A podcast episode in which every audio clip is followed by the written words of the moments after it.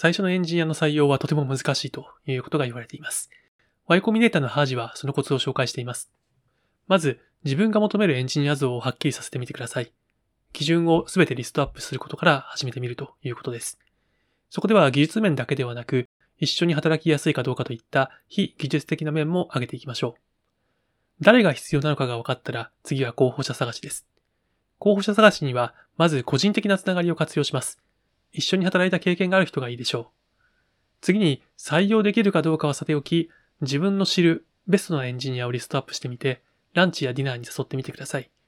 そこで会社へも誘ってみます。もし採用を断れたとしても、こんな風に聞いてみてください。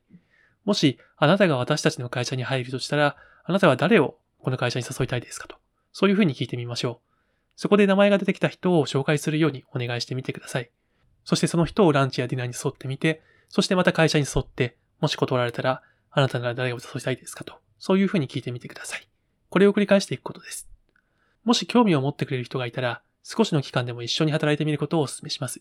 正式な採用の前には、そうしてお互いの相性を試してみましょう。